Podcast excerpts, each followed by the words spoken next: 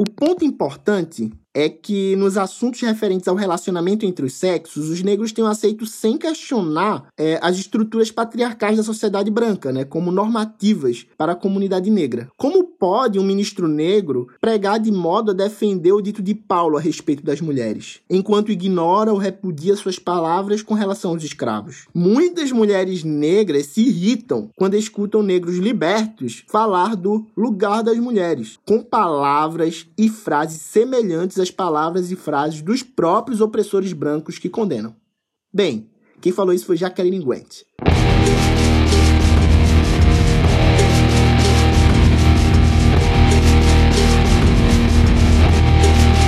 Afrocretez!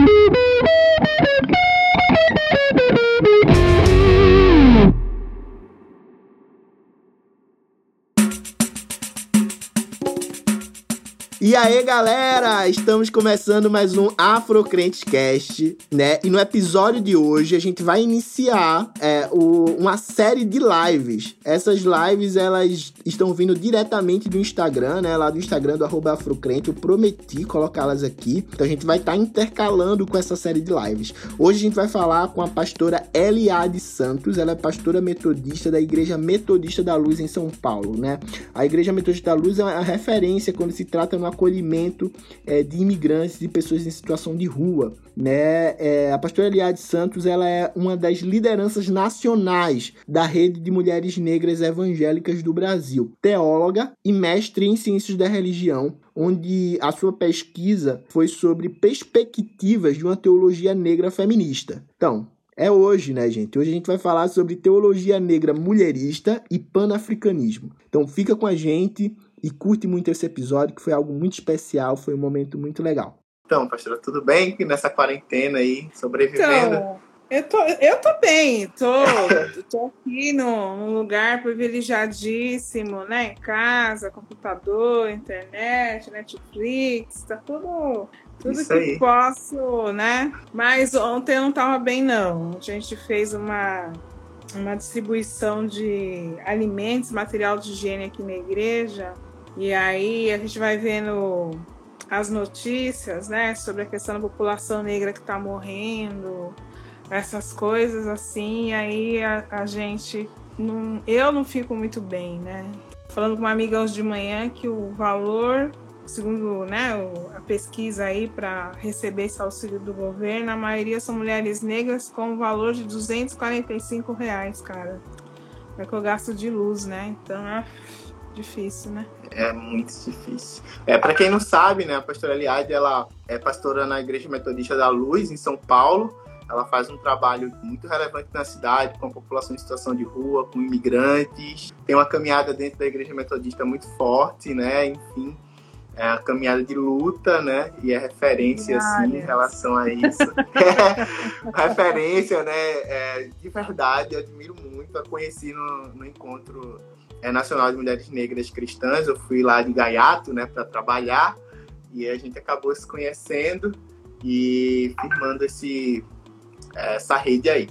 Então, apresentei um pouco, né, mas eu queria falar, eu queria antes de começar tudo, só falasse um pouco da sua caminhada também formativa dentro da, do campo acadêmico, principalmente porque eu, achei muito interessante o seu campo de pesquisa quando você fez o mestrado. Fala um pouco para a gente dessa caminhada e aí depois a gente começa um pouco sobre o tema. Então, eu decidi fazer teologia é, final da década de 80, 87. E aí eu fui para teologia porque eu estava apaixonada por Leonardo Boff, teologia da libertação, eu achei assim que, nossa, ia poder contribuir muito para melhorar o mundo. e ali estava a solução de todos os nossos problemas, né, enquanto pessoas. E na faculdade de teologia, um amigo meu que trabalhava numa livraria, ele me deu é, um livro do James Cone, quando saiu primeiro, Teologia Negra. Que até então, eu estava no segundo, terceiro ano, nem sabia que existia. Eu sabia que existe movimento dos negros Estados Unidos, movimento social, pai parará, dos direitos civis, mas uma teologia especificamente negra, escrita lá, não sabia. Aí eu comecei a ler mais, pesquisar e depois eu trabalhei, é, quando eu terminei a faculdade, eu fui convidada a participar de um grupo ecumênico chamava Grupo Acabar, que era o Padre Toninho. Sim, histórico, hein? Grupo histórico. É, grupo histórico, né? Começou velha. Não, é isso. Abriu os caminhos pra gente. É, participava com, com o Dagoberto, o Zé Afonso, que já faleceu, o Maricel. A gente fazia parte desse grupo que estava trabalhando a questão da teologia e cultura afro, né, no Brasil tal. Muito importante para mim. Aí eu comecei a fazer mestrado e eu quis trabalhar a questão de uma teologia negra feminista latino-americana que foi uma grande dificuldade, porque não tinha absolutamente nada, é, muito, não existia muita produção naquela época. A maioria dos textos eram em inglês, né? Aí eu tinha que importar livro, tinha algumas coisas. Então me virei com o que tinha na faculdade de teologia, em espanhol, como em inglês não dava para fazer tanta pesquisa e ler as teólogas latino-americanas. Então, desde, desde esse tempo, eu tenho trabalhado a questão da teologia feminista negra. Aí depois fui fazendo os cursos e aprofundando a questão da teologia negra feminista. Muito bom. É, então, antes da gente falar de teologia mulherista, é, da teologia negra mulher, mulherista, né, que é o tema, assim, um dos temas, eu queria trazer aqui a questão do panafricanismo, porque eu acho que ele é muito crucial para todo esse movimento de teologia negra no mundo. Né? Quando a gente vai estudar essa questão da, da influência do, sobre o panafricanismo, a gente vai ver que ele é muito importante para essa luta política. É, eu queria primeiro saber o que é, né, para as pessoas que ainda estão aí no início, né, pessoas que estão, os crentes dentro da igreja, estão se descobrindo aí. É, primeiro, o que é panafricanismo, né? E o segundo, qual a importância desse movimento para os encontros internacionais de teologia negra na história, né? E para a criação de uma hermenêutica bíblica negra. Qual a importância desse movimento até hoje, né, para esses encontros internacionais sobre teologia negra, né? Que eu sei que a senhora falando aí do, do grupo Atabaque, mas é, até hoje ela está envolvida nesses movimentos globais, internacionais, que partem de igrejas e que tem muito a ver também com essa luta pan-africanista. É, uma coisa que eu queria é, falar primeiro, né, para quem está interessado, eu lembro que quando eu comecei na, a, a, trabalhar, pesquisar como evangélica, muita gente achava que a gente estava pecando. Imagina, como você vai pensar? Você vai dividir? Sim. E aí você começa a ler, às vezes até fica assim, nossa, será que eu estou sendo muito monstro, né? Porque a gente aprendeu, foi colocado no nosso cérebro, no nosso coração, e só existe um só Deus, aquele Deus que a gente conheceu, que foi apresentado na escola dominical, e quando a gente começa a pensar alguma coisa diferente, a gente está indo no mundo das trevas, o diabo está chamando a gente. Não é nada disso, né? Pelo contrário, é só libertação. Então, é, falar um pouco que o pan-africanismo é uma coisa recente, ele começou no século, até para pegar as datas aqui, no século XVIII, no início do século XX, né? Então, que eram as visões positivas dos negros na diáspora, né? Da onde, da gente conhecer da onde que a gente saiu. Eu acho importante também para quem era mais velho, acho que vocês não tiveram essa experiência de escola dominical, espero que não, mas eu lembro como criança que tinha os, as historinhas da PEC, colocavam lá a história da criação, né? A gente queria saber de onde a gente veio. E eu lembro que eu perguntei para uma professora da escola dominical. Tinha eu e um menininho japonês. E Adão e Eva, loiros, cabelo né, comprido, Deus branco. Aí eu perguntei, de onde que a gente veio, professor? Ele é japonês e eu negra. Aí o japonês, ela deu uma desculpa lá, que ele foi para algum lugar e que aí o olhinho ficou mais puxado. Mas que eu era motivo de uma maldição do fã, tá? do filho, do Noé, etc. Noé, então. Então, aí, é, quando a gente começa a pensar, querer pensar é, a respeito de uma, uma comunidade negra, de um povo negro na igreja, quando a gente está em igreja, às vezes vem, recai um pouco do que a gente aprendeu, como eu falei, né? Que a gente não precisa pensar sobre isso, que a gente, que a gente quer dividir o povo cristão. Mas é importante pensar que existiam pessoas já pensando que a gente tinha que pensar o mundo através da onde a gente veio, né? Dos, aliás, onde os nossos ancestrais vieram, que era da África, né? O que é ser afrodescendente, né? Tem gente ainda que pensa que a África é um país, né? Acho que é um país muito grande, não sabe o que é continente. E essas coisas que são importantes a gente pensar, e principalmente de forma positiva, porque a gente aprendeu que tudo que vem da África é negativo. Então, selvagens, ignorantes, que não acreditam em Deus, que não sabem nada, né? Tal, essas coisas. E a gente vai aprendendo isso, né? Interiorizando isso acho que, acho que é importante a gente, quando a gente pensar, buscar mais sobre o que, que é pan-africanismo, que é diáspora, né? Da gente pensar um pouco mais nisso. Ah, que é, a pergunta? é, em relação. Não, é, a primeira foi a questão do pan-africanismo, a gente já colocou já essa definição, né? Que é essa unidade é, popular da diáspora, né? É, unidade política, né? Do, do é. povo é. negro em diáspora. E o segundo, a influência desse movimento para os encontros internacionais de teologia negra desde o seu início até hoje.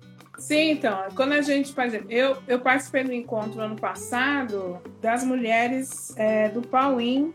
É um grupo criado que existe lá nos Estados Unidos, as mulheres negras. A doutora Angelique Walker é a presidente desse grupo. Ele é ligado ao, ao movimento lá das igrejas e a nossa preocupação no passado, e sempre foi, eu estou recente, né, das mulheres, é trabalhar essa questão da diáspora, as mulheres negras nos locais onde elas estão, remetendo à ancestralidade, né, remetendo à, à busca do seu conhecimento, da sua, sua questão histórica a respeito da, da África, né? Então, é, quando eu estava lendo né, as suas perguntas, eu estava lembrando de o pai da minha filha falou assim: ah, isso é fazer um teste, né? Para a gente saber.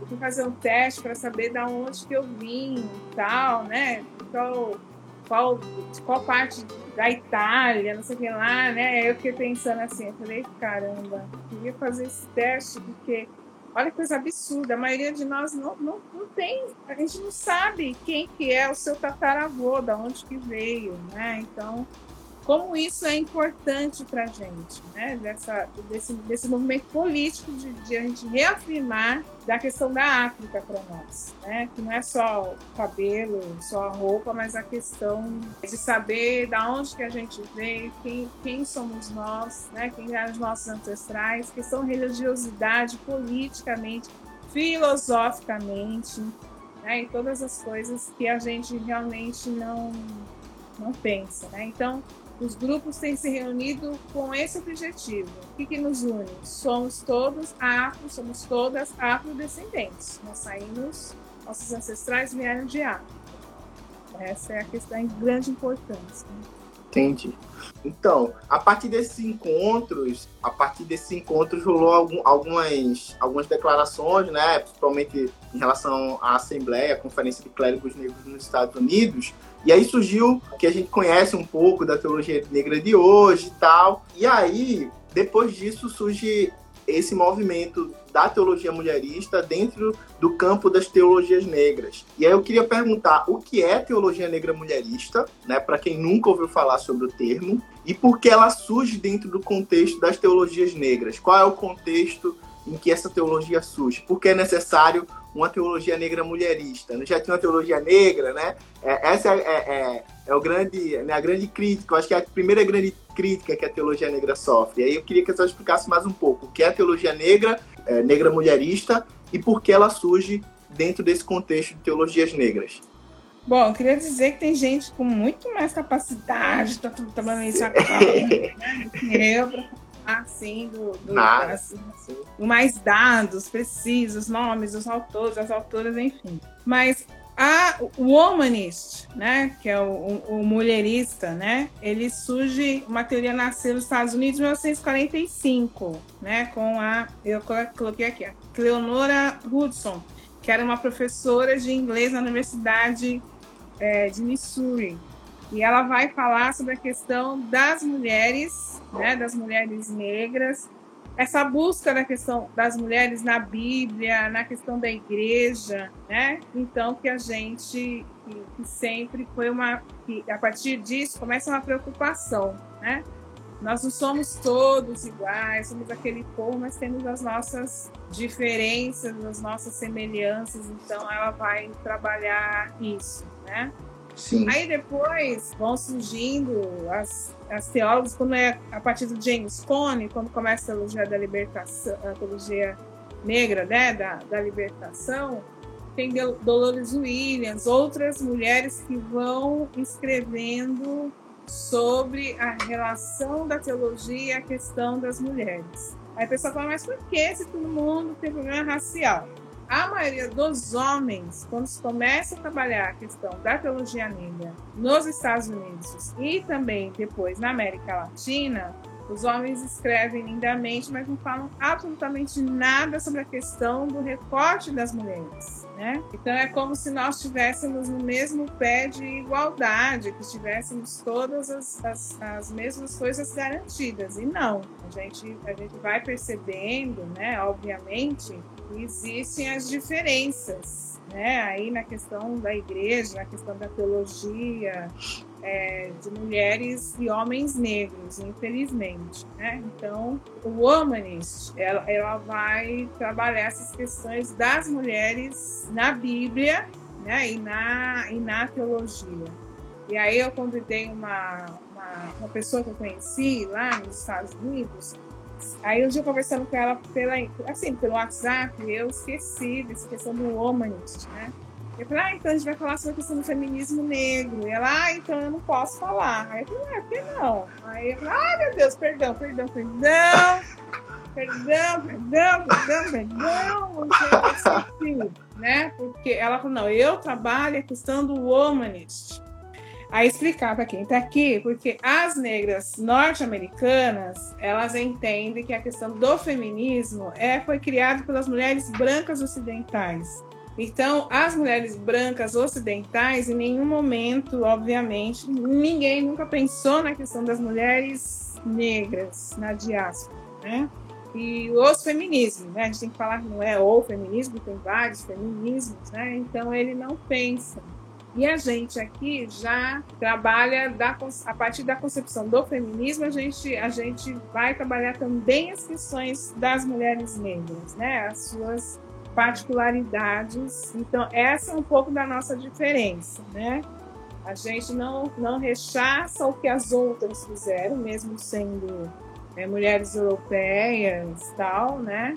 Mas também a gente vai lembrar que né, nessa luta, nessa, nessa busca né, da libertação, a gente tem que falar um pouco das nossas diferenças, das situações que nós vivemos enquanto mulheres negras, que é bem diferente das mulheres brancas ocidentais. Né? Então, Entendi. É, é, é isso mesmo. Eu já ia fazer essa pergunta mesmo. Essas aproximações e distanciamentos né, da teologia negra mulherista para a teologia negra feminista. E no caso, existe um é, é, essas diferenças ou, né, na construção do movimento brasileiro. E já, já adiantando um pouco a pergunta, né? Porque, assim, existem alguns nomes no Brasil que não são conhecidos. Você colocou aí a Jacqueline Grant, é, a Delory, Delory, é, Williams. É, Delory Williams, que é, são mulheres importantíssimas, inclusive para o confronto, né? ao James Cone, né, que escrevem artigos, a própria Jacqueline Grant, que foi orientada pelo James Cone, né, ela, ela chega a, a falar, a dar algumas críticas duras, e aqui esse movimento no Brasil, ele é, e a própria teologia não é tão conhecida.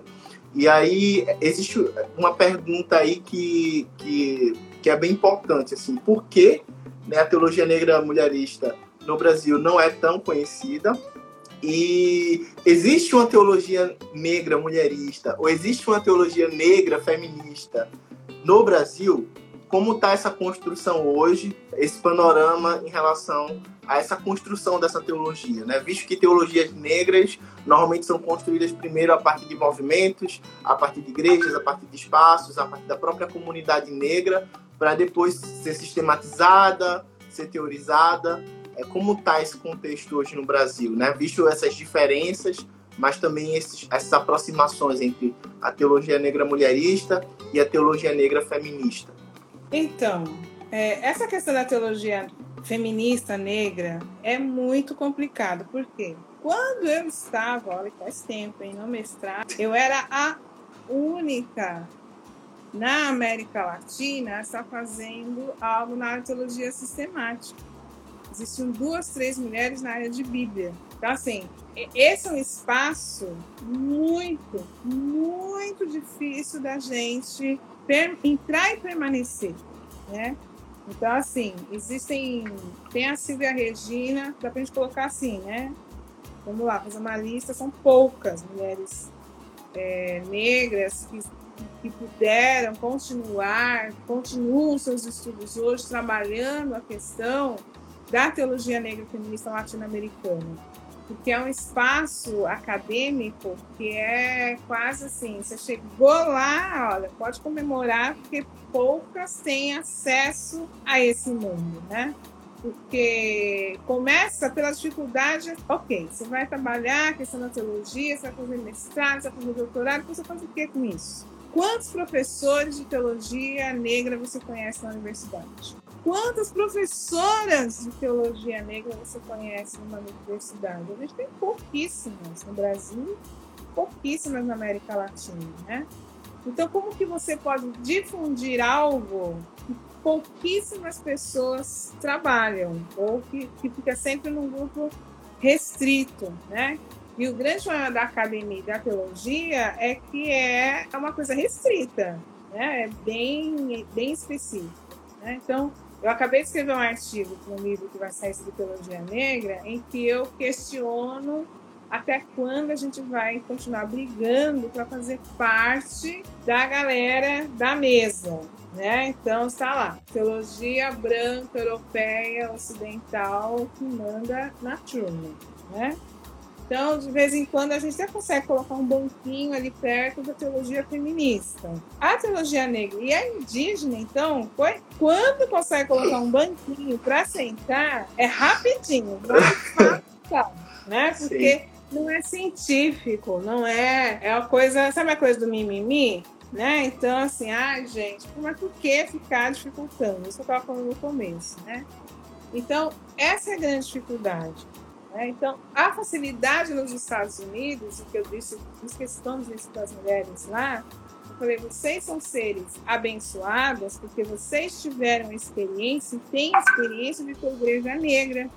Vocês têm espaços negros, né, de resistência. Martin Luther King já chegou, conseguiu fazer um monte de coisa. Você acha que ele conseguiria fazer alguma coisa na igreja no Brasil? Dificilmente. Porque o quê? A gente nunca teve a experiência de ter uma igreja negra. A gente nunca teve a experiência de ter algo, né?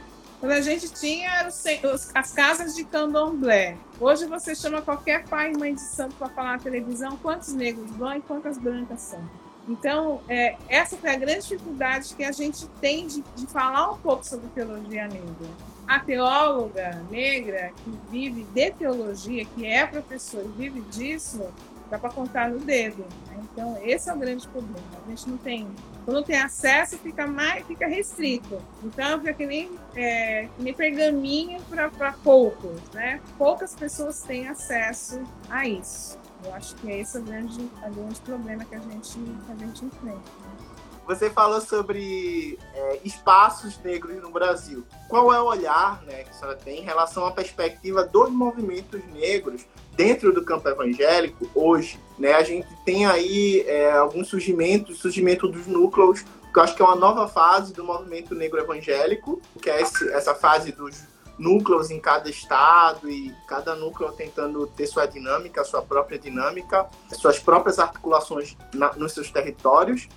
E aí eu queria que a senhora falasse um pouco é, dessa perspectiva é, e também que é um outro espaço que é a rede de mulheres negras evangélicas aqui no Brasil, qual a senhora desde o último encontro, pelo, pelo que acompanho, né, com, própria, com a própria Vanessa Barbosa, é, Liz, Simoni, aí também, e enfim, outros nomes que estão tentando também fazer esse diálogo. Como a senhora vê essa perspectiva de, desse surgimento, né? Porque por exemplo, o MNE o MNE, né? Dependendo do estado, é, tem, pouco, tem pouca experiência ainda nesse campo de núcleo, né? De, de, desenvolver algo mais horizontal e tal. Antes era algo que ainda ficava ali muito com o nome dos pastores, dos líderes. Hoje, os MNEs são, é, que são os núcleos dos movimentos negros evangélicos espalhados pelo país. Tem muita é, gente é, da própria igreja que não são lideranças ou são lideranças ali do, de um grupo pequeno, algo do tipo, são algo, a comunidade mesmo, né, das pessoas negras e tal, que, que fazem parte desse grupo, é, enquanto a gente também tem uma rede, né, que está se, se firmando, é, como é que, que, que a gente olha para esses movimentos para a gente tornar realidade, talvez, ou se não, enfim, mais professoras na teologia, mais mulheres negras na teologia, mais mulheres negras que se vejam é, representadas nesse campo, porque eu sinto que existe também um, um lugar de não pertencimento ali, né? E também, já falou aí do, das, das ferramentas de legitimação, né? A universidade e os seminários teológicos são ferramentas de legitimação se aquilo é teologia ou não. Né? Existe uma possibilidade da gente criar os nossos próprios né, institutos de pesquisa, é, ou se não até escolas teologias. Saber isso é, no dia a dia é algo que está no plano por exemplo, de, um, de uma rede de mulheres negras evangélicas, é, de um núcleo do movimento negro evangélico, essa ver essas perspectivas quando você olha para esses grupos. Nossa, eu fico muito feliz quando eu vejo aqui os grupos, o grupo se reunindo de jovens né, negros, negras. Eu fico emocionada. Então, é, quando esses grupos se reúnem, faz ata, escreve o que foi feito, grava o que vocês estão fazendo, porque isso é teologia, sabe? Isso, isso é material. É, ver alguém, vão, vão colecionando as coisas, as falas, colecionando o que vocês vão produzindo no momento, que às vezes a pessoa acha que só o fulano que pode escrever, que vai, que é o detentor do saber, né? Não, isso que vocês estão fazendo, isso que estão pensando, as perguntas, as dúvidas, tudo isso a gente tem que levantar. Isso é um bom material, né? Para a gente poder. Porque teologia se faz a partir da onde? Da prática, né? Teologia se faz a partir do que você está vivendo, né? Então acho que isso é é extremamente importante os grupos estarem juntando isso. É, alguém colocou uma pergunta que a área acadêmica da teologia é difícil para uma mulher. Imagine, né, que também é um espaço difícil para uma mulher. É um espaço difícil para uma mulher também, mas eu conheço muitas professoras de teologia. Eu conheço muitas mulheres que estão na academia, e ó, há tempos, né, que estão lá, que estão, infelizmente, é, muitas delas tiveram que brigar para poder estar tá lá, mas outras também estão lá. É, aí, eu, aí eu gostaria de perguntar para quem fez a pergunta, de perguntar para qualquer teóloga negra como é que ela conseguiu chegar lá. Se não foi por muito esforço, se não foi por muito trabalho, né? Porque aí a gente tem que falar dos espaços, né? Para mim, que sou pastora, eu tenho que todo dia, toda vez, tem que estar tá legitimando aonde eu estou, quem eu sou, pastora titular da igreja, que eu que tenho que organizar as reuniões, que ele tem que fazer as coisas. Porque se eu não ficar falando isso sempre, dali a pouco aparece meia dúzia que só acha que eu tenho que fazer da igreja e ir lá, entendeu? Então, é, é um espaço que tem que que tem que ficar brigando muito. Então, eu volto na questão: a gente precisa ficar brigando muito fazer parte dessa academia? Ou a gente poderia fazer como nos Estados Unidos ou alguns outros lugares, em que você pode criar um curso de teologia e você tem os seus professores de teologia, suas professoras de teologia, e você vai falar para quem está entendendo o que você está falando. E que você não vai ficar perdendo tempo e ter que explicar para o fulaninho o que, que é a diferença do olhar. A gente conhece alguns olhares que o fulano não vai entender. A gente não conhece um olhar quando a gente entra em algum lugar e que a gente a gente precisa que alguém descreva o que é aquele olhar. A gente não precisa, né? E na infelizmente na teologia é assim mesmo. Quando você coloca questões que você levanta a mão e faz perguntas, e aí o professor olha para sua cara e tipo assim: Mas por que você está perguntando isso? Uma coisa tão óbvia, né? Então, é, é difícil você se manter. Então, é esse é o meu questionamento.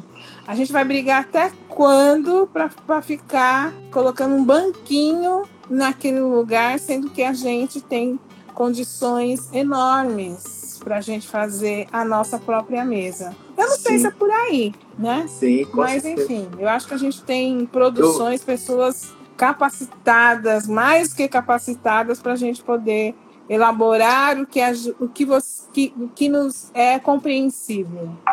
Só falar um pouco dessa questão, eu concordo muito, eu acho que um dos próximos passos das pessoas que estão fazendo esse ativismo dentro da teologia, não necessariamente os teólogos, eles precisam ter esse olhar para é, tentar construir os próprios cursos né, teológicos, é, seminários, institutos de pesquisa e por aí vai.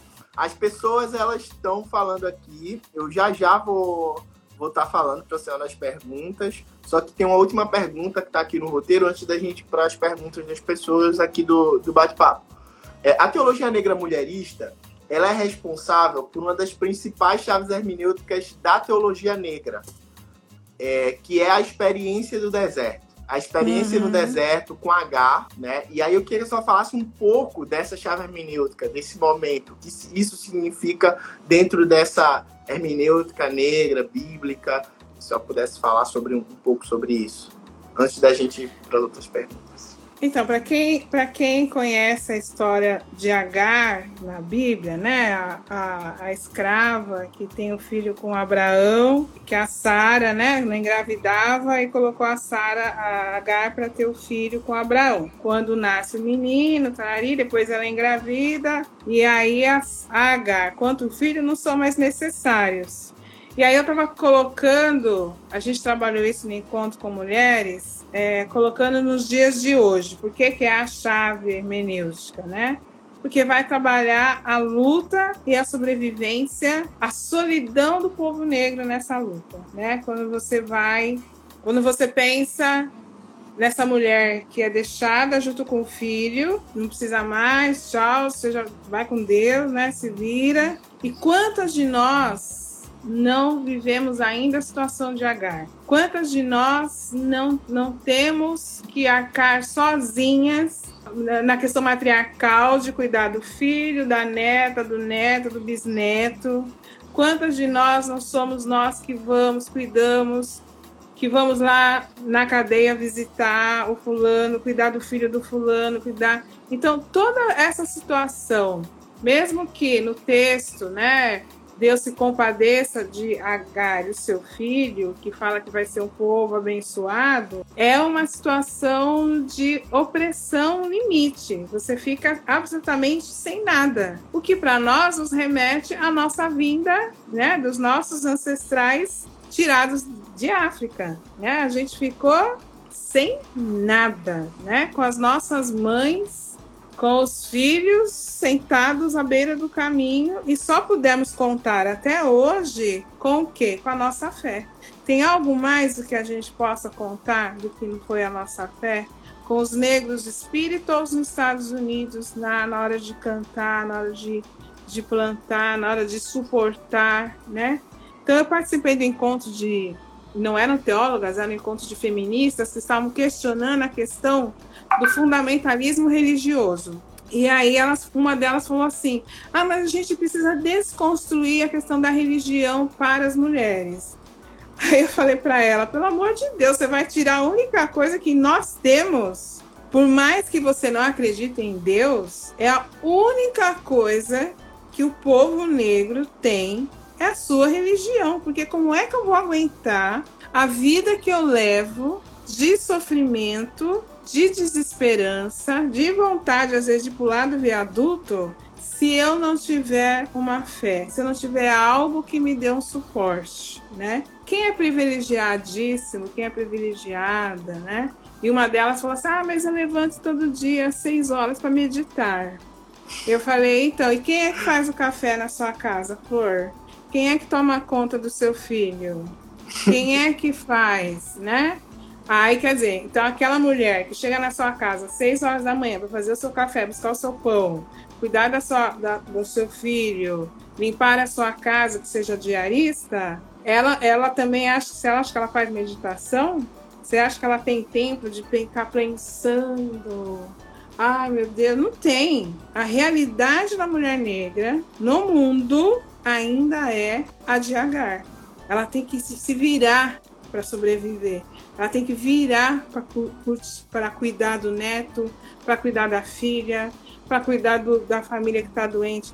Quem são as mulheres hoje que estão dando suporte às famílias que não têm trabalho hoje? Quem são? Mulheres, milhares de mulheres que estão presas no Pacaembu, presas no Murumbi, estão presas lá cozinhando, enquanto seus filhos, suas filhas ou outras pessoas estão em casa, esperando que ela mande o dinheiro para que eles possam sobreviver.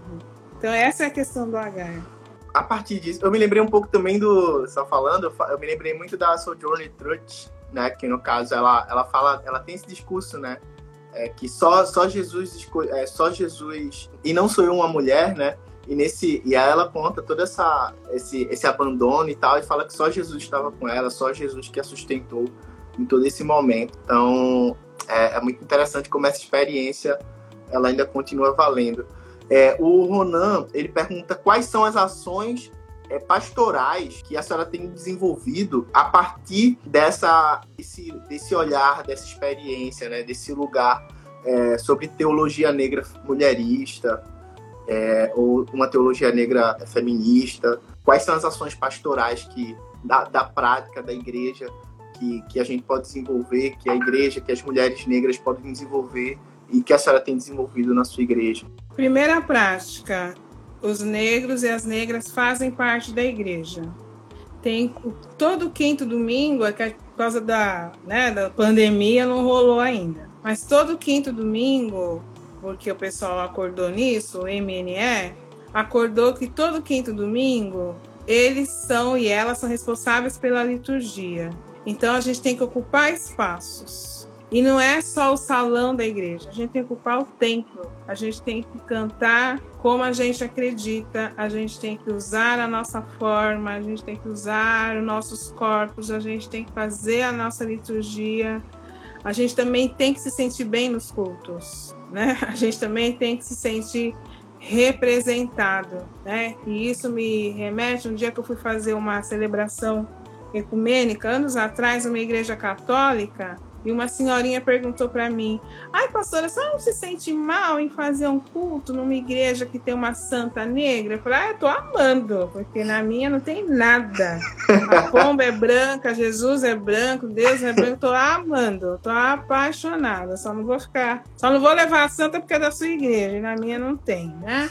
Então a gente tem que criar o hábito de, de que essa celebração ela também possa ser negra né? E antigamente as pessoas tinham medo, né? Eu, eu, acho lindo que o pessoal da pastoral afro na igreja católica põe a tabaco, faz pipoca, entra lá com as coisas, né? Porque remete à questão da cultura. Numa igreja protestante, o que, que nos remete à nossa cultura? A liturgia é muito embranquecida, né? Exatamente, não tem nada que nos remeta, não tem nada que me identifique. Identificação é tudo. Então, quando eu assisti os, os filmes antigos em que apareciam os enterros, as cerimônias afro, o culto negro, nossa, para mim é a coisa mais emocionante da minha vida de poder participar, porque eu estou com o meu povo. Eu, eu me sinto, eu me sinto realmente aquela coisa, sabe, do povo que atravessa o deserto eu estou com o meu povo. Eu sinto a presença de Deus a partir do momento que eu também me identifico com esse Deus. Eu me identifico com essa luta e com essa religiosidade. Então é importante. Então a minha estratégia aqui é ocupar o salão, os espaços para discutir teologia e ocupar o tempo para fazer um culto amplo. Eu acho que ressignificar essa liturgia, né? Exatamente, para a gente poder se sentir também parte né, do negócio. Sim. É, o Doni colocou aqui, né? Doni Bueno, acho que a senhora deve conhecer, né? Que é, é um dos organizadores lá do Teologia e Negritude, que inclusive a Gisélia está no livro, né? A Gisélia Cruz. que é uma grande teóloga, né? Negra, é, baiana. É... Um amor, fica apaixonada sim, por ela. Sim, sim, a Gisélia é sensacional. Tem que trazê-la aqui, inclusive. E aí ele fala que mesmo nos meios progressistas, teologia, ele fala que relegam, né? Que os progressistas é, relegam a teologia negra a um papel menor. Isso é, isso é fato, né? Eu acho que todo mundo já tem essa crítica, tanto que James Cone ele chega a vir para um encontro aqui é, sobre teologia da libertação só que só tem ele como negro e palestrante e ele vai embora, né? Isso é o que dizem, que ele, não, ele chega nem a falar, ele, ele vai embora porque ele, ele não aceita ser o único negro a falar nessa conferência sobre teologia da libertação.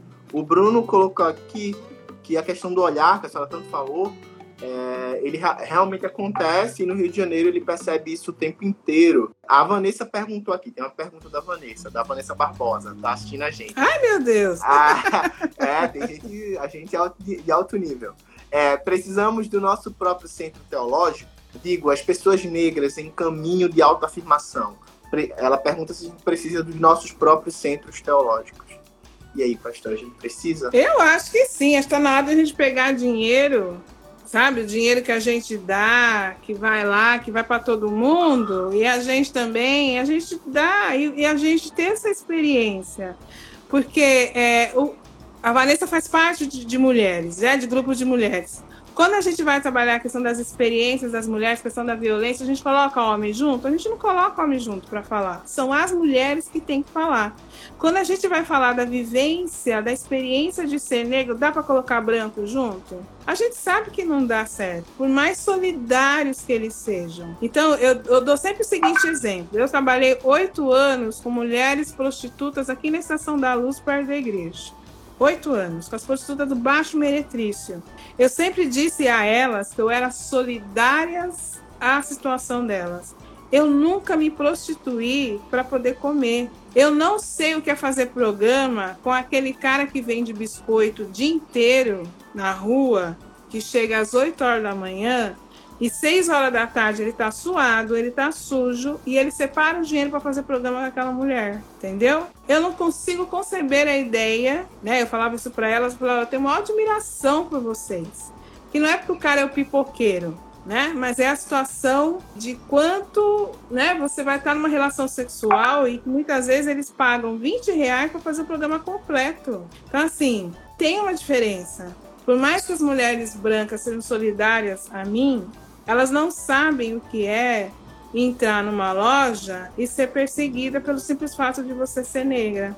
Sim. Ah, mas quando eu tô mal vestida também, mas elas é, tem uma diferença. E a Sim. gente que é negro sabe essa diferença. Então, na teologia, eu acredito que seja a mesma coisa, né? Então, por isso que eu pergunto: vamos ficar mais 40 anos desgastando para que, que as academias, as faculdades de teologia, dirigida por homens brancos, héteros, né? Às vezes nem tão hétero, mas enfim, né? É, que fiquem lá dizendo para a gente qual que é o nosso lugar, o que, que a gente tem que comer, o que, que a gente tem que fazer, como se eles soubessem o que, que a gente precisa. Eu não sei. Essa é a minha questão. É, o Leno de Andrade ele, colo ele coloca aqui em que medida a imagem simbólica de um Deus Pai contribui para a legitimação do patriarcado na tradição cristã? Como a teologia mulherista, né, e aí eu vou colocar barra feminista, assim, não no sentido de igualar, mas como essas teologias, como as mulheres, né, é, lidam com esse símbolo masculino de Deus. Né? Ele diz que está amando a live, ele comenta isso, mas Olha, eu, quando a minha filha perguntou, mãe, como que é Deus quando ela era criança, eu falei assim, é, filha, Deus é como o vento. Se você aprender que Deus é homem, esquece, é mentira. Deus é como o vento. Você vê o vento? Não vê. Você pega o vento? Não pega. Você sente o vento? Você sente. Então isso é Deus, né? Então, o grande problema dessa teologia patriarcal é que tudo isso tem a ver com a, com a questão da opressão, né? Aí eu lembro que uma vez eu falei que eu tinha muita dificuldade de falar a questão de Jesus como Senhor. E aí uma mulher branca falou: "Ai, que absurdo! Como que você fala isso?" Para ela não faz nenhum sentido, mas para mim faz. Eu não quero que Deus seja o meu Senhor, dono da minha vida que me oprima. Eu quero que Deus seja a criatura, a presença que me liberta, que cuida de mim, não que me oprima. E aí ela ficou escandalizada porque eu falei dessa questão do Senhor. Por isso que eu falo da questão da teologia. Para, para nós, o Senhor faz uma grande diferença do que para ela é o Senhor. Eu acho que é uma coisa para a gente pensar. Então, é, ontem a gente estava cantando, fazendo um culto da EIG, né, do Evangelho para a Igualdade de Gênero, e a gente cantou Pai Nosso dos mártires, é, dos pobres marginalizados. E aí eu e uma outra pastora, porque a gente estava na, na live, né? A gente estava cantando, estava sem microfone, e a gente estava cantando Mãe Nossa das Mulheres Marginalizadas, né? Porque para mim Deus é muito mais mãe do que pai. Mãe não se ausenta, apesar que sim, mas muito mais em número. Mãe não, não coloca, ah, hoje eu gosto de você, amanhã eu não gosto. Então, acho que tem algumas coisas que a gente tem que trabalhar. Então, essa visão androcêntrica, patriarcal de Deus tem que mudar para qualquer teologia. De qualquer forma. Deus não pode ser aquele homem opressor, aquele senhor, aquele Deus do trono que tudo vê e que ferra a nossa vida quando quer e quando não quer a gente é legal. Quando a gente é legal, ele dá de bom. Quando a gente não é. Sim, né? E esse homem normalmente tem cor, né? Também, né? É, pois colo... é. né? Enfim, vamos lá. Tem a Camila, ela vai colocar aqui: temos muitas igrejas que não aceitam mulheres como pastoras. Usam a Bíblia como desculpa, como a passo. Acho que ela falou, como a pastora enxerga isso, né? Como a pastora enxerga essas igrejas desde o início de seu caminho, ela notou evoluções, tem alguma evolução em relação a essas questões do pastoreio feminino? Como a senhora olha essas igrejas ou essas teologias né, que essas igrejas sustentam em relação à ordenação feminina? É, para mim, uma igreja que não aceita a mulher como pastora, eu já questiono a questão de cristandade, né? Se Jesus andava com as mulheres, Jesus tinha amigas, então por que, que ela não pode, né? Já, eu já questiono por aí, né? Mas enfim, né? É difícil. Acho que para qualquer mulher, qualquer religião, quando você vai para uma coisa que é tão masculina, né? Que a religião é uma coisa tão masculina, o, o poder, né? E aí vem a questão do poder. Quando você chega aí na questão do poder, aí que a coisa pega. Por exemplo, a gente tem, na igreja metodista, a gente tem bispas, episcopisas. Ela não tem o mesmo poder que o outro bispo. Esquece, ela é, ela é bispa, tá lá, reconhecida, é, ela, ela não tem o poder de bater na mesa lá e gritar, entendeu? Falar, ó, oh, tem que ser do jeito que eu quero, né? A gente sabe que isso. Aliás, se ela fizer isso, ela é considerada louca, né? Se o cara faz, ele, é, ele é, tá brigando por poder. Se ela faz isso, ela já vai ser chamada a ambulância para internar, porque ela deve estar tá ficando louca. A mulher não, não faz esse tipo de coisa, né? Então, o que, que nós, negros e negras, sempre fizemos? A gente desafia o poder.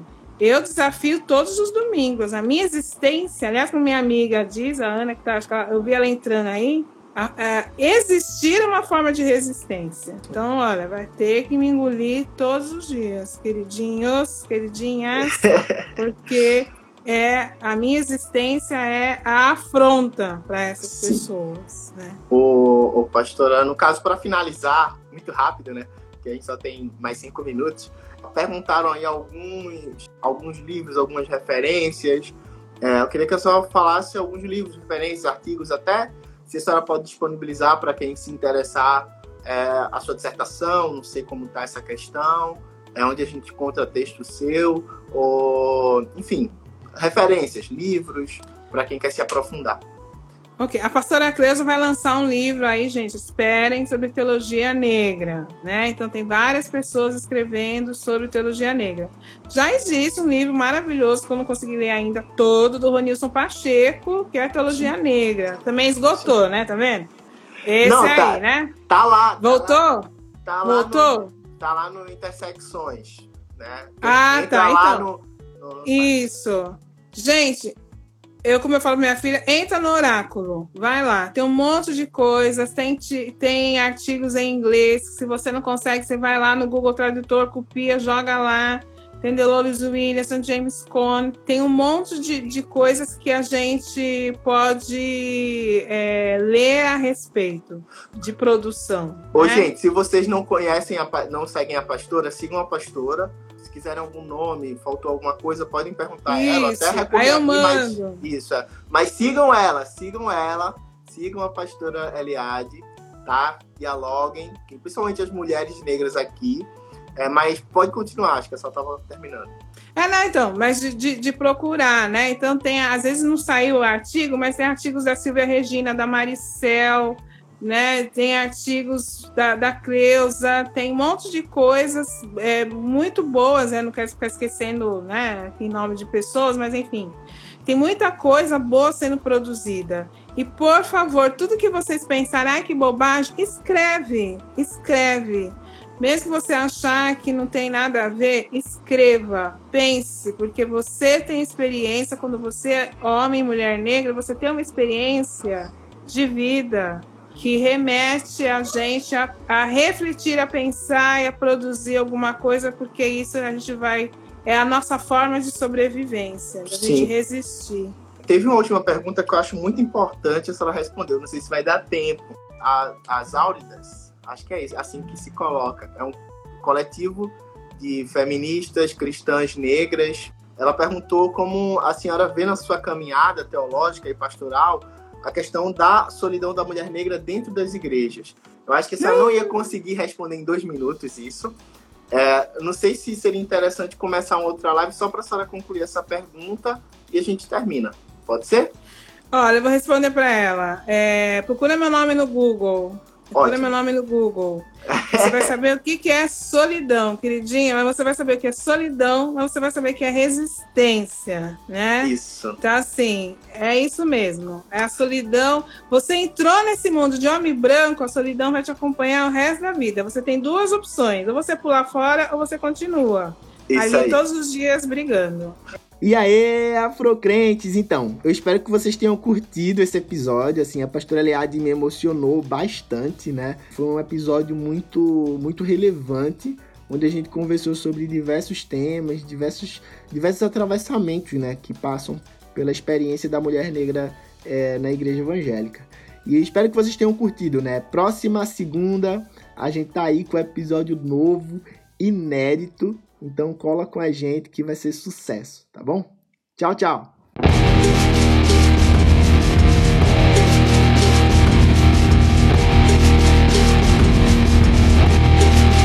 Afrocretez.